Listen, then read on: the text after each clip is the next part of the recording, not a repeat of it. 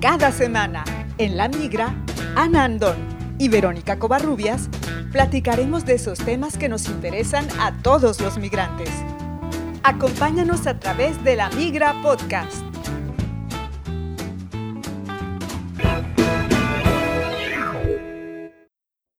Bienvenidos, este es el episodio número 20 de La Migra Podcast. Muchas veces, las parejas biculturales viven problemas de comunicación en su vida cotidiana derivados de todas las diferencias culturales y de las barreras que pueden presentarse al hablar una o más lenguas distintas. Por eso, en esta emisión, te proporcionaremos algunos tips para mejorar la comunicación con tu pareja extranjera le amas, te ama, pero en ocasiones se dan cuenta que en una charla no están hablando del mismo tema.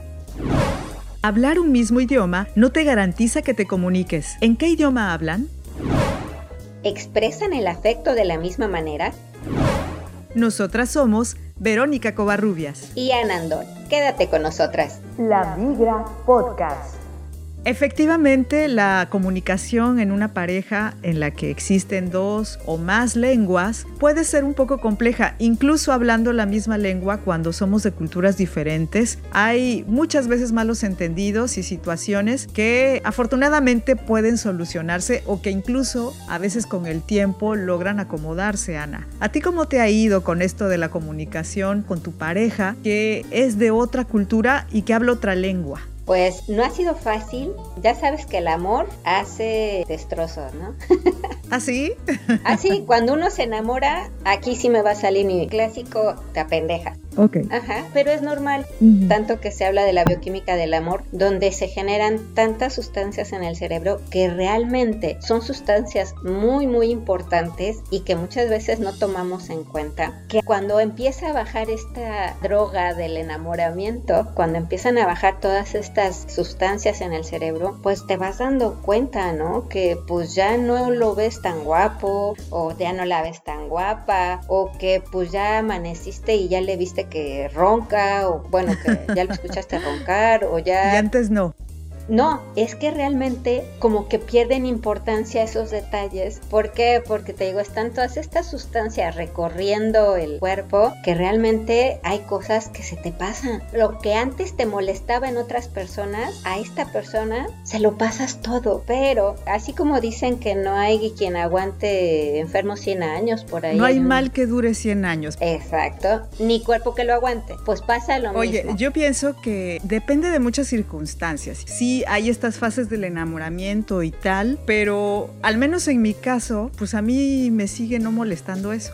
Y al contrario, te voy a decir, más bien, no al principio de la relación, porque sí estaba esta parte de conocernos y demás, que además era como muy lindo porque yo venía a Francia, él iba a México, como en plan turista, y eso es todavía más bonito. Pero cuando ya nos fuimos a vivir juntos, que él se fue a vivir a México para vivir conmigo, entonces ahí empezaron los problemas de comunicación porque él no hablaba bien español. Digo bien porque pues ya sabes que aquí en Francia hacen una segunda lengua viva toda su vida estudiantil desde secundaria prácticamente. Y entonces bueno, él se aventó esos 6, 7, no sé cuántos años de español y pues medio entendía, pero no se comunicaba muy bien. Entonces cuando llegó nuestro plan fue ya vamos a hablar todo el tiempo en español porque antes hablábamos medio en español, medio en francés y un poco de inglés y eh, señas y como podíamos y como me decía una amiga hace unos días y con el lenguaje del amor y entonces no había tantos problemas. Pero ya cuando iniciamos una vida en común que decidimos que nuestra lengua iba a ser el español porque era allá en México y él tenía que integrarse, él tenía que aprender a convivir con las personas allá, ahí empezaron los problemas porque había muchos malos entendidos. Y entonces, por ejemplo, a mí me pasaba que yo le daba alguna información y yo interpretaba su comunicación no verbal, la manera en que me veía, la manera en que se movía, yo decía, pues sí me entendió, estamos claros. Y después resultaba que no, que me había entendido otra cosa y entonces eso provocaba mucha frustración eh, de su parte. O me decía, no, es que tú me dijiste esto y yo, no, te lo dije así y bueno, al principio sí tuvimos muchos problemas hasta que pues él aprendió a comunicarse de una mejor manera en mi lengua. Y la cosa es que cuando eso sucedió nos venimos a vivir a Francia. y entonces volvimos a empezar, pero de manera inversa, porque entonces era yo, aunque sí he de decir, y yo sé que él me va a escuchar y va a decir que no es cierto, pero sí he de decir que mi nivel de francés era un poco mejor cuando yo me vine a vivir a Francia que el suyo en español cuando él se fue a vivir a México. Entonces, bueno, no fue tan, tan similar la situación, pero sí otra vez. Entonces, yo creo que en cada pareja puede ser diferente. Ana. Eso es totalmente cierto, Vero. Lamentablemente no puedo decirles que hay un manual para las parejas biculturales. O sea, no, no, completamente, rotundamente, no hay una guía, no hay un manual de cómo aprender a comunicarte para todos. Hay que darnos cuenta que si con tus eh, parejas nacionales tienes diferencias siendo de la misma cultura. Sí. Que no se nos olvide que vamos a tener las mismas diferencias con una pareja de otra nacionalidad, más las diferencias culturales. Más las barreras del lenguaje. Incluido el lenguaje, por supuesto. Sí. Porque hay que tener también muy claro que la manera de expresar el amor en las palabras, ahorita hablamos de, de lo demás, pero la manera de expresar las emociones y los sentimientos en cada idioma es diferente y en cada cultura. Y evidentemente puedes tener muy buen eh, manejo del idioma, pero te van a encontrar muchas veces que a la hora de expresar el amor, a la hora de expresar el afecto, no se van a identificar con las palabras en el idioma que están aprendiendo o que ya es lo hablan muy fluido, pero realmente no hay conexión con la emoción aunque conozcas la palabra. No sé si me doy a entender, pero Sí, yo creo que sí, Ana, y yo pienso como profesora de español, por ejemplo, cuando yo a mis alumnos francófonos trato de explicarles la diferencia entre te quiero y te amo, porque resulta que en francés pueden utilizar el mismo verbo. Y bueno, pongo este ejemplo, pero me imagino una persona de habla hispana que está con una persona de habla alemana, por ejemplo, pues todas las diferencias gramaticales que debe haber para expresar esto. Y sí, yo entiendo perfecto lo que estás tratando de explicarnos. Sí, la entonación, no hay hay una conexión entre lo que sale de tu boca y lo que está dentro de tu ser. Esa expresión del afecto no es fluida, entonces, ¿cómo se lo dices? Hay un libro que a mí me gusta mucho porque tiene un lenguaje sencillo, es del autor Gary Chapman, lo pueden encontrar en línea, se llama Los cinco lenguajes del amor me encanta porque él no habla tanto de las palabras. Bueno, sí habla de las palabras dentro de, las formas que él describe de cómo comunicamos el amor, sino que muchas veces nosotros estamos en esta idea que ni siquiera nos damos cuenta, es una manera inconsciente, esperamos que la persona a la que amamos exprese su amor o su afecto de la misma forma que nosotros lo hacemos. Uy, pues ahí sí está cañón.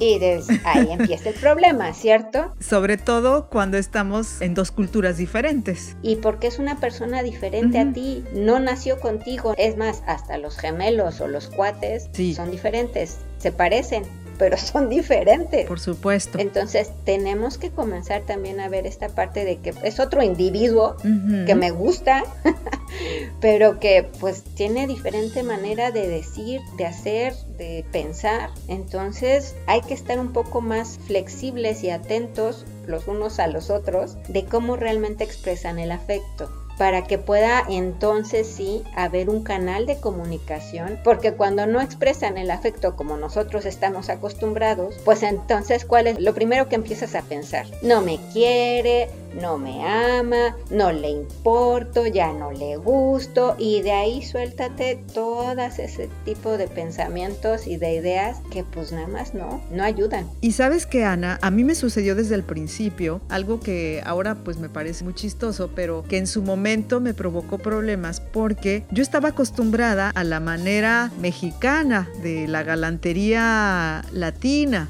que muchas personas dicen que son micromachismos y yo de alguna manera estoy de acuerdo pero finalmente son las costumbres en las que nosotros crecemos. Y entonces, por ejemplo, detalles como que no te abran la puerta del coche o que van caminando y de pronto él avanza y tú vas atrás y dices, oye, pero ¿de qué se trata? ¿Viene solo? Ajá. Y eso fue desde el principio. Me hacía mucho ruido porque yo decía, este es un macho. O sea, ¿cómo? Y era todo lo contrario. En su cabeza, pues él está acostumbrado a las mujeres europeas, específicamente a las mujeres francesas, a quienes ese tipo de detalles efectivamente les parecen actos de machismo. Y entonces, a ver, ¿por qué me va a abrir la puerta del coche si no tengo discapacidad? ¿No? Yo lo puedo hacer. Y en mi caso, pues yo lo pensaba así. Ay, pero qué descortés. Sí, pero así es. A mí también me pasó, pero ¿qué crees que fue lo que descubrí? Que es una manera diferente de ser galantes. Mi marido también se adelantaba y se metía primero que yo y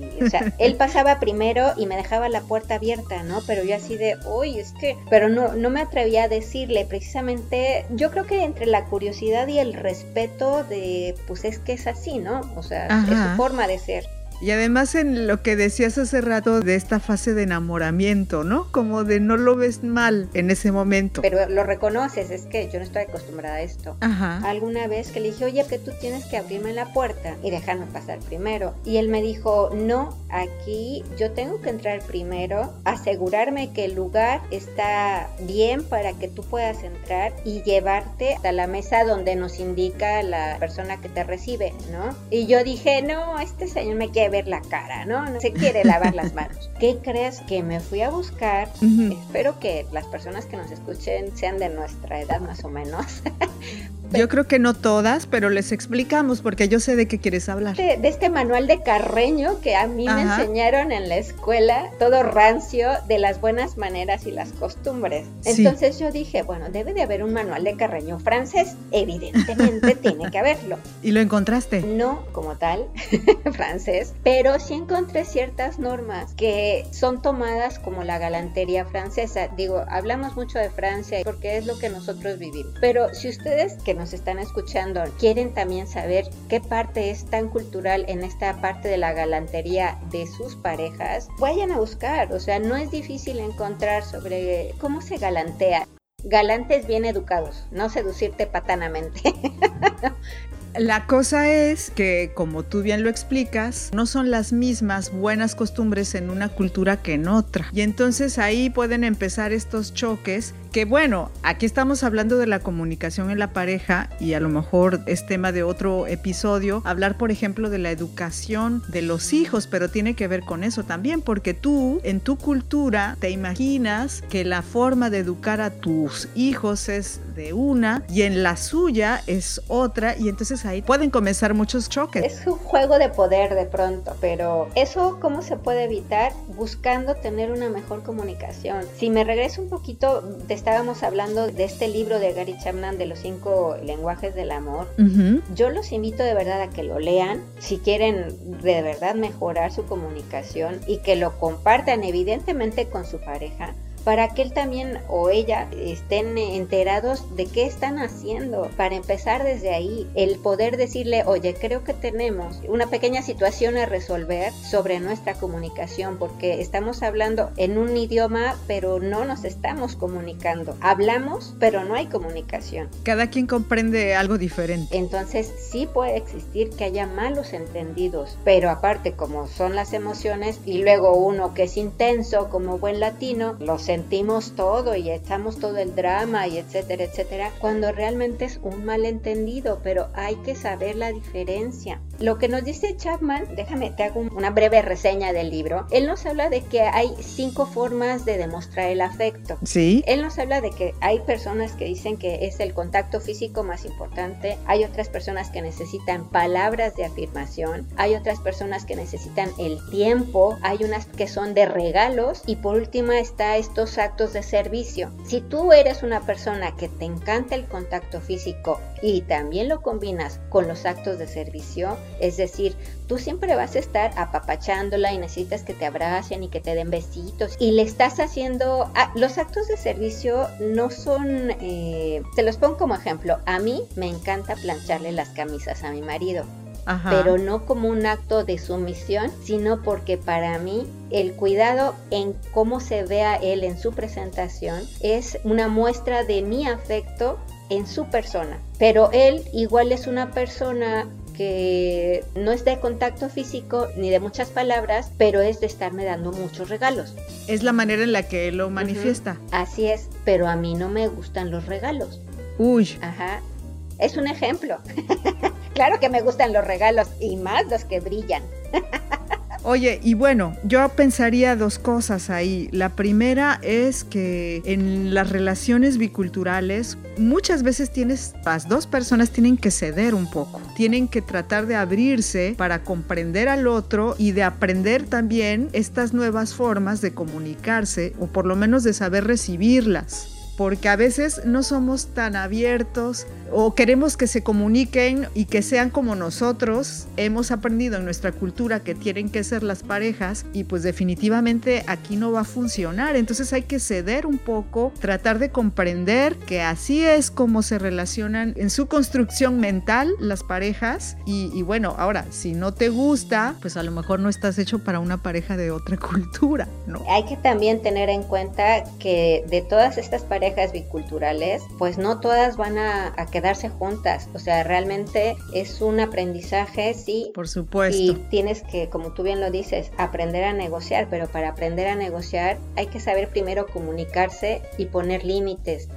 ¿Qué tanto puedes ceder? ¿Qué tanto definitivamente no vas a ceder? Y darse cuenta y tener siempre presente que hay veces hay parejas que no son para uno y que hay momentos de terminar y de partir sin tanto dolor, sin hacernos tanto daño y sin lastimar a terceros como posiblemente puedan ser nuestros hijos. Entonces, pero te digo, todo es a base de la comunicación y lamentablemente no hay un manual para todos igual. Lo único que les puedo decir es hay que fomentar nuestra comunicación, hay que hacer un trabajo muy personal para que podamos de verdad conocernos a nosotros mismos en nuestro proceso de cambio, siendo expatriadas, siendo expatriados, ir viendo también a nuestra pareja y sus cambios, porque por supuesto también van sufriendo, bueno, no sé si sufriendo, pero los cambios son inevitables. Oye, entonces cuando tú dices hay que aprender a comunicarse mejor, eso significa que tenemos que saber cómo interpreta la otra persona desde su cultura, desde su propia personalidad, las cosas y cómo las expresa para no tener estas ideas, por ejemplo, como nos pasaba a nosotras, decías tú, no, me está diciendo mentiras, eso de pasar adelante de las damas no es una cortesía o no me abre la puerta del coche, qué grosero, sino para poder comprender que en su cosmovisión así son las cosas y eso es lo que nos va a permitir comprender a la otra persona y comunicarnos mejor con ella. Y yo diría también, Ana, que ahora estamos hablando cuando hay dos o más lenguas en la relación de pareja, pero